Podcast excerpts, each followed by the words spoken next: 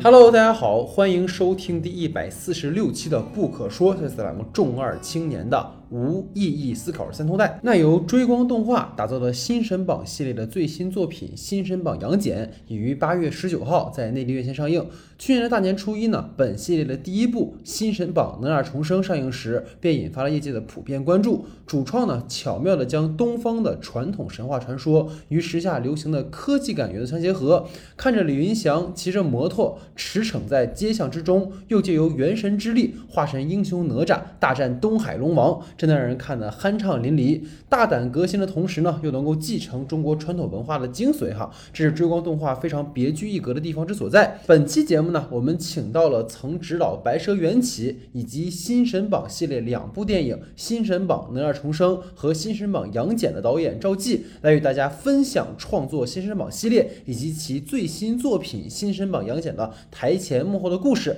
值得一提的是呢，赵继导演本人哈，毕业于中国传媒大学动画与数字艺术学院的数字媒体艺术专业，所以也算是我的师哥了哈。从上次呢邀请到董荣年导演，到沙丹老师，再到赵继导演哈，总有一种要集齐广院业界七龙珠的感觉。那闲话少叙，让我们一起来听本期节目哈。那节目开始之前呢，还大家多关注我们的微信公众账号 S D 的光影不污。最近呢，由逃出绝命镇的导演执导的新作《不 Nope》，金泰梨、柳俊烈主演的《外星家人》都会出资源。最新的节目单呢，可以关注我们在公众号新闻专栏下的通知。想加入我们听众群的朋友，可以在公众号的会员入群，会有人拉您。公众号的具体名称，请看节目下方的简介。如果觉得我们我们节目不错的朋友，也可以在泛播客平台的不可说专栏帮忙点个订阅、关注，并在专辑的评价打个五星好评，让我们被更多的朋友看到。感谢各位。那下面呢，就来听我们与赵季导演专访吧。好，那下面呢，就欢迎哈我们这期节目的特别嘉宾赵继导演打个招呼。大家好，我是新神榜杨戬的导演赵继。好，那我们今天第一个话题哈，其实想问问导演哈，从《新神榜哪吒重生》开始呢，其实就能看到您有意在尝试将一种更为东西杂糅的视觉跟美学风格融入到传统的中国神话故事的讲述。所以对于这一次《新神榜》这个系列，其实从整个的设计来说，它的创作伊始的灵感来源于哪里？想听听您的分享。因为这次做的这个这个片子是我们之前那个哪吒重生啊，就《新神榜》这个系列第二个作品。嗯。然后，所以本身也是还是希望能够延续原本的这个系列当中关于新的这样的一个探讨，一个嗯。新的角色啊，新的神的一个解读，然后呢，新的故事，包括新的视觉风格，基于这样的一个大的这样的一个方向哈，我们做了这个杨戬这个项目。嗯。然后做杨戬项目的时候，我们找的切入点是，嗯，沉香劈山救母和杨戬劈山救母为什么会有这样两次的事情？嗯啊，大家都比较熟悉的是宝莲灯的故事啊。宝莲灯故事里边，杨戬其实是阻止沉香劈山的嗯。啊，因为他这个他他他原来其实偏反派啊，然后从这个上上海美术片厂这个这个最早咱们这个宝莲灯动画片，对对。然后到这次后来我们在做杨戬这个时候呢，就是看到说，哎，杨戬自己也曾经做过这个事情，那同样都是对于亲情的诉求，自己有这样的一个呃经历，那他为什么要阻止他的外甥做同样的事情啊？我觉得这中间呢，这个人物是可以有更加呃，就是可以有待去挖掘它背后的故事吧。所以呢，也基于这样的一个切入点，我们决定去说展开去讲，啊、从杨戬的视角去重新讲一下这样的故事。嗯嗯嗯，那其实其实就结合刚才您说的，其实我发现之前在路演的时候，其实你也提了嘛，这种新意的故事。然后这次我感觉跟之前的《哪吒重生》其实还是有更大的一个区别，因为之前那个其实虽然时代背景调整比较大，但是你会发现它里面那个哪吒跟东海的矛盾是保留。但这一次像您说的，杨戬的整个形象都跟之前有很大的一个突破。然后也有很多人说，这次给杨戬洗白的像就是变成一个很好的人了哈。所以关于这种杨戬设定上一个比较大的一个改编的话，想听听您的分享，为什么会从这个方向去做这个角色呢？呃，对，因为这次其实也是想做不一样的杨戬，然后我觉得杨戬是一个还是很很有英雄气概的一个人物啊。我觉得咱们每一个人心里面都会有这个呃自己的英雄梦哈。我觉得这个其实每一个人都是自己生活里的英雄啊，小到说守护自己的家，大到守守守卫自己的这个这个岗位，然后为社会做贡献，甚至去守护这种这种是非黑白的天下大义。我觉得杨戬其实也是这样的一个人物啊，虽然在以往的影视作品里没有过多深入去探讨他人性的一面，那这一次我希望做一个人啊，做一个不一样感受的一个神仙，所以你会看到说他其实有我们很贴近年轻人的这种生活状态啊，比如说。慵懒不爱干活摸鱼啊，然后这样的一个一个一个性格，是。然后但真的在大是大非面前，他还可以变回当年的那个顶天立地的大呃顶天立地的战神。嗯嗯嗯，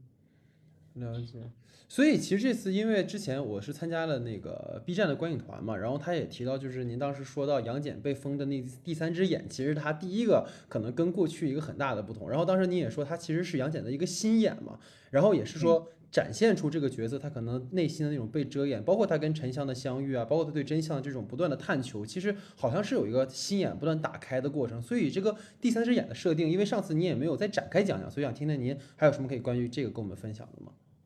嗯，对，好，所以你那天在首映哈？对对对，啊，那个对，其实杨戬的这个设定啊，就是他比较特别的一个地方，就是他有第三只眼。啊，比比起我们其他的这些英雄人物来说，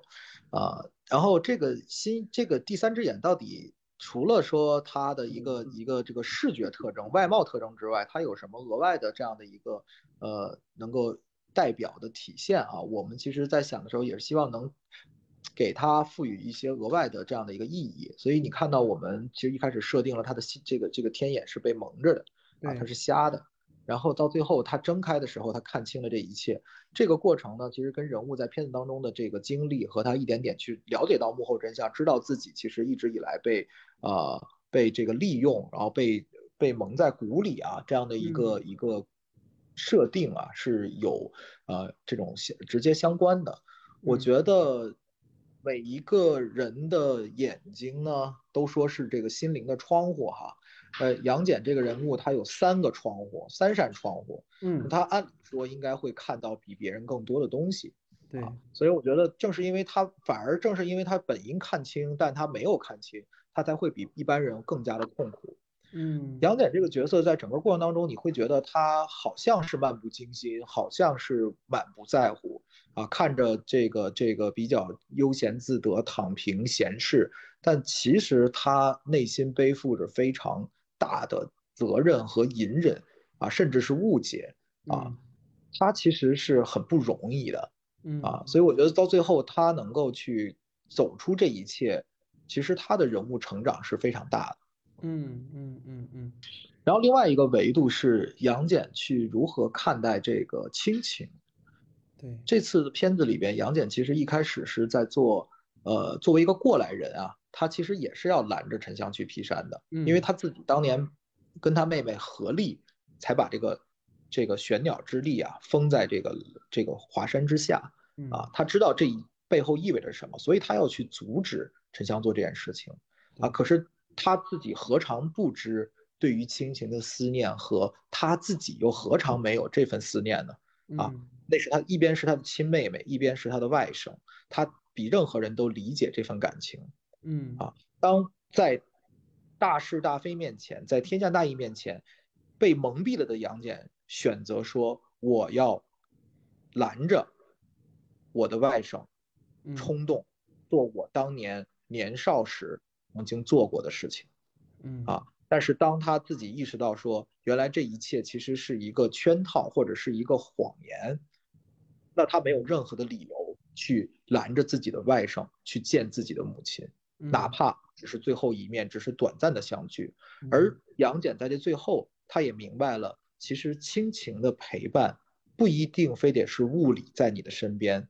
只要你心中有这份爱，有这份感受，他们会以任何的，他们会可能以其他的形式，啊，永远陪伴在你的身边，嗯。啊，这也是这个片子从亲情维度的，我觉得一种我们希望表达的情感情感内核吧。嗯嗯嗯，明白。因为其实当时我在看的时候，我就在想，不仅是说杨戬跟沉香之间，然后包括可能申公豹在这一部电影中跟沉香的关系，然后我联想到之前哪吒重生的时候，其实李云祥跟孙悟空的关系，就像过去可能像我们说在星战啊，或者总有这种师徒的这种关系的延续。像刚才您其实提到亲情，其实在这一个这两部电影当中吧，我觉得可能师徒关系都是一个很重要的一种展示，就感觉他们之间虽然说，比如说像李云祥跟孙悟空，或者沉香跟申公豹。他们都无亲无故，但都有一种一日为师，终身为父的感觉啊！包括这一部里，其实对于沉香和申公豹都有一个比较大的颠覆。所以从可能师徒关系这个维度，不知道您是怎么设计的？为什么在两部电影中都延续了这样一种关系的形式？对，嗯，呃，其实这次啊，我觉得在这个片子里面，沉香真正的师傅应该是申公豹。嗯啊，对吧？其实他虽然说他是从金霞洞这个毕业的啊，但是呢，没毕业，肄业啊。然后。然后那个，但是其实真正教他本事和传承这种这个这个这个这个精神啊，就是就杨这个这申公豹在临死前说，我有了我的衣钵传人，所以他也是为什么申公豹愿意为了这个孩子去牺牲啊。所以我觉得，首先他们两个人更像是这样的一对师徒。嗯。然后呢，这个杨戬的师傅是玉鼎真人啊，这两对师徒其实都蛮有意思的。啊，一方面呢，这个其实其实这个这个沉香和这个申公豹呢，嗯，看似是两个人互相利用，但其实两个人已经产生了，因为沉香和申公豹在这个片子里边都很孤独，嗯，一个是自己的内心世界没有得到这个这自己的抱负，自己才能没有得到施展啊，靠这个这个以酒度日来。这个隐藏自己的这种内心的痛苦，嗯啊，另一个是从小无父无母，然后还被别人排挤，然后呢，终于得到一个愿意帮助自己的这样一个师傅，教自己本事的师傅。所以两个人其实虽然表面好像觉得哎互相在利用啊去怎么样，但其实他们的关系是非常非常的亲近的。嗯，所以杨戬，而杨戬跟师傅呢情感会更深，因为他们，对吧？沉香才活了十几年，对，而杨戬已经活了上千年。他从少年时就跟着这个师傅一路到今天，他对这个师傅是深信不疑，甚至可以赴汤蹈火。对，但是当他站在大义面前，当他最后明白说原来师傅其实是在利用自己的时候，他的痛心是痛到死的。嗯嗯嗯。但即使如此，他在那一一斧子挥过去的时候，嗯，其实他还是会回忆起。他跟师傅当年那些情，但在这些情面前，我觉得杨戬是知道什么是更重要的。所以杨戬在那一斧子挥过去的时候，他不仅仅是在跟他师傅告别，嗯，他也是在跟自己的过去告别，嗯，啊，然后所以所以我觉得就是你刚刚提到师徒关系啊，对，就我觉得师徒这种传承也是我们这个。中国的传统文化里面非常重要的一部分，啊，所以也是借着这样的一些人物关系吧，我觉得有有一些我们自己的理解和表达。嗯嗯嗯，理解。所以其实我有一个补充，在这个部分的问题，就是因为申公豹在过去哈，我们讲的这种形象上，可能相对都是比较负面，包括杨戬比较负面。而这一次，我觉得有一个在观看过程当中，就当时我在看电影的时候，让我很大的一个启发是，你看到这个电影当中，他对于过去的所谓的正派和过去所谓的反派，其实都做了一种。呃，可以说反写吧，就比如说四大天王，他也并不是那种就一上来就是我一定要置你于死地，而也是那种还蛮绅士的那种 感觉。就是我也说杨戬，我不想跟你作对。然后呢，这边好人这边也是一样，就好像是说，其实沉香的很多行为，我们理解他的原因，但他其实也做了很多出格的事情。所以这种可能把人物置于一种比较中间带的这种设定，我感觉是跟过去看的不太一样。这方面也想稍微延展一下，不知道您有没有什么可以跟我们分享的地方。嗯，其实我我们其实本质上来说，在做的就是人，嗯。啊，他们虽然都是神，但其实他们也是人，人就会有他的优点和缺点，就有他好的一面和这个恶的一面啊，但他不是绝对的这个对立的善与恶，所以你会看到说这里边的每一个角色，不管他做的是好的事情，还是做的是可能。看起来是负面的事情，但它背后都是有原因、有动机的嗯啊，我们只是希望这样的一种更贴近人的这样的一个呃，或者说从人的设定上更丰满或者更有更有层次的一个设定，能够让观众拉近对去理解这些人物的这样的感情。嗯嗯嗯，所以其实包括在这里面当中，我其实最感兴趣的是沉香，因为刚刚你也提到，就是九九年的时候，陈冠希导演的那一版，他其实是给我们至少童年的时候都印象很深的嘛，因为就是他的那种，无论是形象上也好，包括跟孙悟空的那种关系也好，包括跟二郎神的这种。斗斗智斗勇也好，但这个里面像刚才我提到，它其实是一个跟魔童的一个设定哈，然后它好像是在这个电影当中的两条线嘛，沉香的线，一条是杨戬的线，大家就可能会觉得在看这个片子的时候，有时候会有点难于共情于沉香。虽然我们知道他的前史故事，但是因为我们的改编的方向，所以关于沉香的改编，可能有很多人会觉得，哎，是不是有点让他变得呃不那么像您说，当然是人的部分了，但可能会觉得，哎，这种。可能会有一些争议吧，或者这种争议，当时现在你应该也就是电影也上映一段时间了嘛，你有看到一些相关的争议，您是有没有什么想要分享？因为这种改编其实确实是让我觉得还挺大胆的吧。对，嗯，我觉得其实我倒是蛮开心看到大家去这个有不同的声音，然后呢有不同的理解。比如说你刚才觉得你可能代代入不了沉香，但是你可能能理解申公豹和杨戬。是啊，说明什么呢？说明你你你现在年纪已经上来了。我们 再去理解沉香的时候，其实为什么当年我们对宝莲灯的那个故事当时有代入，是因为我们就是那个少年，我们自己理解他对于母亲的所有的行为。而沉香今天不理解杨戬，或者说，其实就相当于说，当年的我们可能也不太理解大人们的世界。而今天。这个片子里边非常有意思的点就是我我其实这这这几天在路演啊，也跟很多观众就是有交流，那我发现就是，比如说有你这样的观点的，哎，也有说我就是特别喜欢沉香，我觉得沉香的这个这个这个情感我很喜欢，我觉得它很直接，然后也很很能够代表我们自己的这个感受啊，然后反而是杨戬他可能觉得，哎，我也不知道这个人在干嘛，他看不懂。啊，我觉得这个都非常好，这就是其实电影的魅力，就是大家能够从这个故事当中去找到。自己的嗯，可能自己喜欢的一面啊，我觉得电影也就像一个人一样，他也没有绝对意义上的好与坏，可能不同的人去看他，他会有不同的感受啊，所以我我倒是一点都不觉得说，呃，大家去说的时候，我觉得哎呀，怎么就跟我想的不一样？我说那没关系，不重要啊，重要的是大家能从这个片子当中有自己的思考，然后有自己的收获，我觉得这样就够了。嗯嗯，好的，所以可能内容维度大概就到这儿，然后就是可能从导演，因为其实大家在看追光动画的时候，都会觉得说，哇，这个视觉上特别有冲击感，然后包括在这一部里，这种元神之间这种。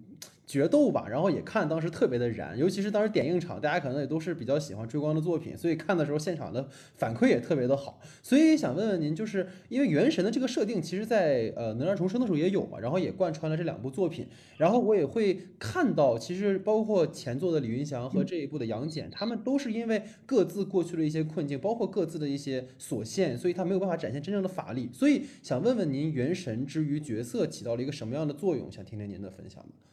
吗？嗯，其实元神就是这个角色神的一面。嗯，啊，就我们这次刚才也说了，每一个角色我们都希望他是人，但他们背后又都是神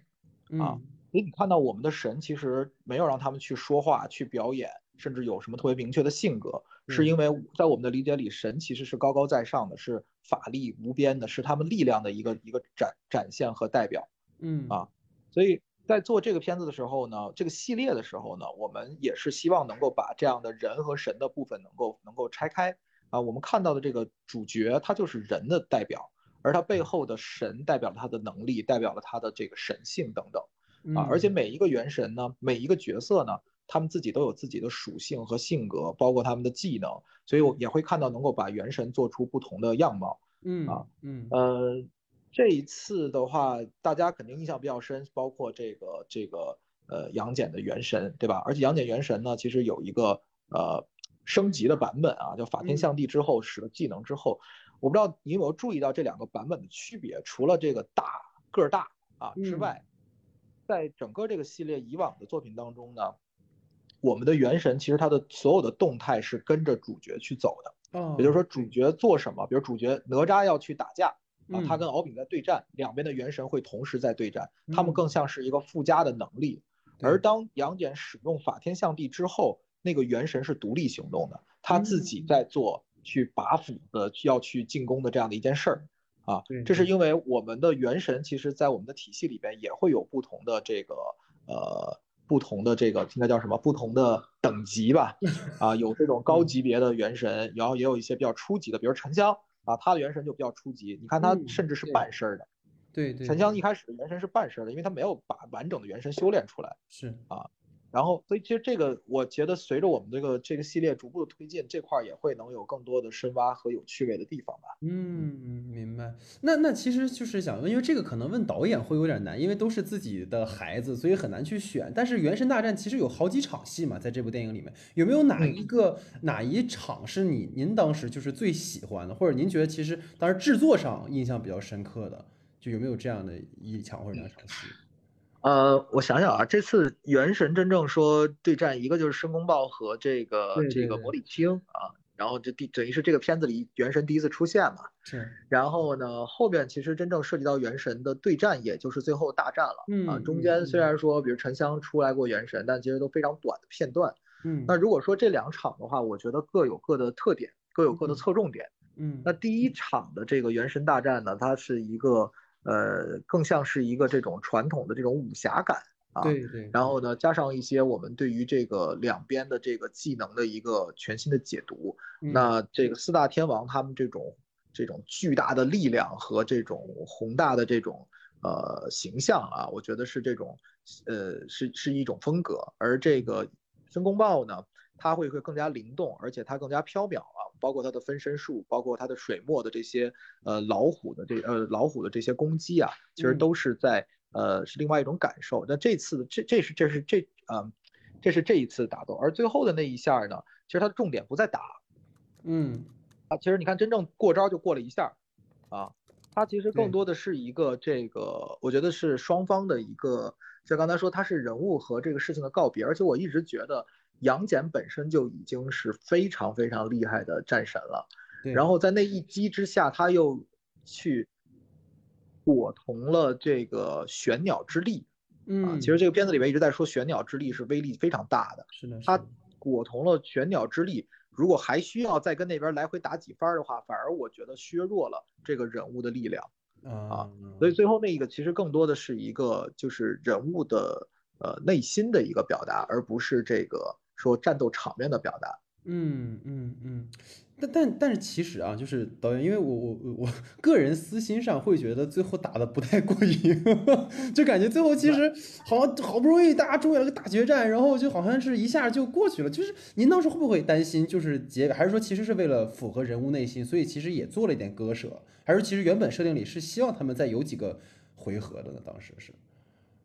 呃。最后这段大战，其实我们也去做过很多的这个这个版本啊，因为这个故事其实整个过来也呃有很纠就很多的这个这个比较大的一些这种尝试和改动。当然，最后这个版本的落点就是落在了说，呃，其实是一个师傅师徒之间的一个一个告别啊，更多的落在人物本身，而没有去说去刻意去做一个这种大战啊这样的一个东西。它不像那个。不像哪吒，哪吒的时候其实就直来直去啊，很多的场面就是靠这些打斗啊、热血去给的。而我觉得这次的片子可能会多一份情情绪和情感啊，在这个里边。所以如果说篇幅都给他打斗的话，反而可能会削弱这些呃情绪情感的表达。嗯，明白。那其实还是最后这个这段戏吧，因为刚才其实也提到视觉上很出彩嘛。因为最后，因为我看您最近接受很多 密集的采访，也有提到，但可能又得麻烦您重复。就是因为杨戬其实在最后受困太极图的那个段落，当时我在看的时候就想到《白蛇二：青蛇劫起》里面那个小青跟那个法海斗法的那个段落，其实都是那种有一些东方的这种泼墨山水画的这种质感的。所以其实想听听您分享一下这一段制作的时候有没有什么困难，包括从导演维度上有哪。些设计，听听您的看法。对，嗯嗯嗯，其实这一段和青蛇的那一段，呃，从视觉风格上是有明显区别的。嗯啊，这一次的是真真正正的这个水墨，黑白水墨啊。其实我们常规在讨论水墨，指的就是这个黑白的水墨。而青蛇呢那一段呢，和更像是这种，它有一点点厚涂，它只是有一些这种消散的感受，会觉得好像也有一些这种呃所谓的这种水墨消散的感觉。但是其实这这次才是真正去努力还原中国的这个黑白的山水画啊这样的一个一个一个方式。嗯，而在做这个方式的时候呢，因为它会更讲究这个呃留白啊虚，包括太极图的这个功能来说，它也是这个把人化掉，所以呢。制作难度是非常大，因为它里边要大量去考虑这些粒子的消散啊。给举个例子，比如说这个为什么说它难啊？你从一个角度看一张水墨画，它可能去勾勒这两个山之间的边缘，就画一道黑就好了。嗯。但是如果你摄像机挪到那个那个那个位置的时候，你那一道黑就就不成立了。啊。你明白吧？所以在三维空间里面，如果你去还原水墨的，用水墨的手法去还原的时候是非常麻烦的。所以我们在做的时候，基本上每动一下摄像机，每换一个角度。都需要重新针对这个角度去补足这个水墨的这个这个画，也基本上要画很多很多张这个这个东西才能够去弥补这个三维环境下的这种水墨感。然后另外就是粒子消散，粒子消散在三维里面是非常复杂的，对，或者说是非常昂贵的。它倒是不难，但是它 架不住它量大。是，而且呢，这个水墨消散这个东西是这样，就你在第一个角度看它，比如说一个我们就有我有片中有一个镜头就是杨戬随着它旋转。对啊，然后那个这这个这个从背面摇到正面，那这个看起来是一个常规的影视手法，但是放在水墨段落里面，你就要考虑这个消散的方向，因为你在你在一开始的方向里面的消散方向看着舒服，你摇到别的地方的时候，它消散就往往人脸上消了，你明白吧？你同样的位置，所以会穿插，会有很多问题，所以那个消散等于我们在摇的过程当中，还要随着这个镜头去挪这些。烟雾的位置去调整这些位置，去找到一个可能让各个角度看起来都是舒服的一个一个状态。嗯，所以这个确实是一个很又费钱，然后又很难制作、很有挑战的一段戏。嗯嗯嗯。但确实从最后呈现效果上来看，那段真的算是一个比较华彩的一个部分了。所以当时看的时候，其实感感受还挺强烈的。然后就是可能在这个的之后吧，因为我这两天也看到那个彩蛋也有流出嘛，就是我看大家都在讨论说后续会有没有什么延续。因为在这个彩蛋里，大家也看到就是悟空 跟这个两两两个前作的主人公都出现了啊。所以想想听听您当时在埋这个彩蛋，因为大家也都知道之前漫威电影特别愿意做这种联动啊、宇宙啊，就是。也能不能稍微跟大家透露一下，大概后续会是一个什么展开这种的？嗯嗯嗯，其实这个系列呢，我们在做的时候，嗯，也是一直在考虑整个的这个后续的这个这个这个发展啊。嗯呃，但是呢，又不想说过快的说，哎，我们就直接把做两部，然后就直接怎么着，就就就开始乒铃哐啷这些人就凑一块儿了。嗯啊，嗯嗯，我们还是希望能够一步一步，因为每一步，毕竟现在这个系列它不像漫威啊，漫威你现在扔出来，可能大家都知道。对。但我们这个系列其实才刚刚起步啊，你去想这个这个这个这个这个漫威人家做，包括 DC，人家之前光漫画就铺了多少年，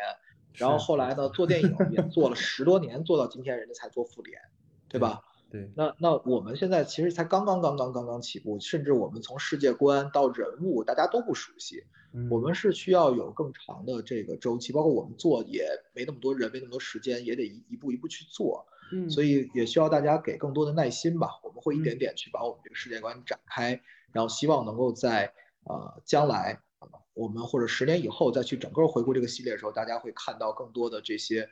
故事之间的串联和这个整个的设计。嗯嗯嗯，因为我确实之前，因为本来是想说跟师哥好好交流，因为我当时确实是觉得追光的整个的这个系列做下来之后，是跟过去有非常大的不同的，尤其是当你加入了很多大家更为熟悉的一些元素之后，他又能把这样的一个可能比较传统的故事，用一种比较新的方式去讲述，这个是我一直觉得追光跟其他的在做这样的作品其实有很大不同的地方，所以也非常期待后续的发展。然后呃，因为时间有限啊，所以就是我们其实每到结尾的时候。时候都会邀请嘉宾推荐可能最近他看过的作品哈，就无论是影视的还是就是剧影啊都行。当然大家一定要去看《新生版杨戬》啊。但是想想听您说有没有分享最近看过的比较呃喜欢的影视作品，想跟大家推荐一下的。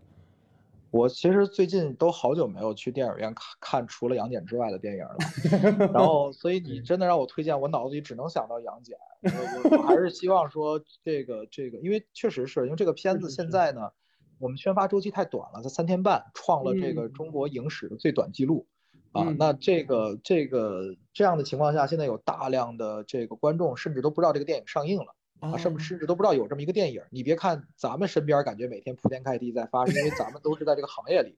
但其实真正到这个普通观众视角的话，很多人都不知道这个东西。嗯，但我又觉得说这个片子是非常非常值得大家去电影院看。虽然将来你说可能上了视频网站什么的，还还会有人看。但我觉得它非常可惜，是说这个片子的视听是非常适合在电影院里去感受的，而且我也觉得是一定能让大家觉得，哎，既有所收获又大开眼界啊！我我还是希望说，这个咱们的节目啊，能够帮我们去继续去去去推一下我们的电影，然后呢，这个让你们这个这个电台的粉丝啊，大家呢能够去呃了解更多的关于这个中国动画电影幕后的故事啊，也愿意。希望大家能够经过对这些东西的了解，持续去支持我们。嗯嗯嗯，对，那就非常感谢导演啊，也希望大家能够多多去支持杨戬，因为确实可能像您说的，我一直觉得大家周围都去看了，结果好像确实是需要让更多的朋友们哈都能去，而且我真的是觉得，其实您刚才说了一句话，我觉得非常重要，就尤其是在可能疫情这两年以来，其实更多的观众好像都觉得说去不去影院都行，但是很多电影是真的在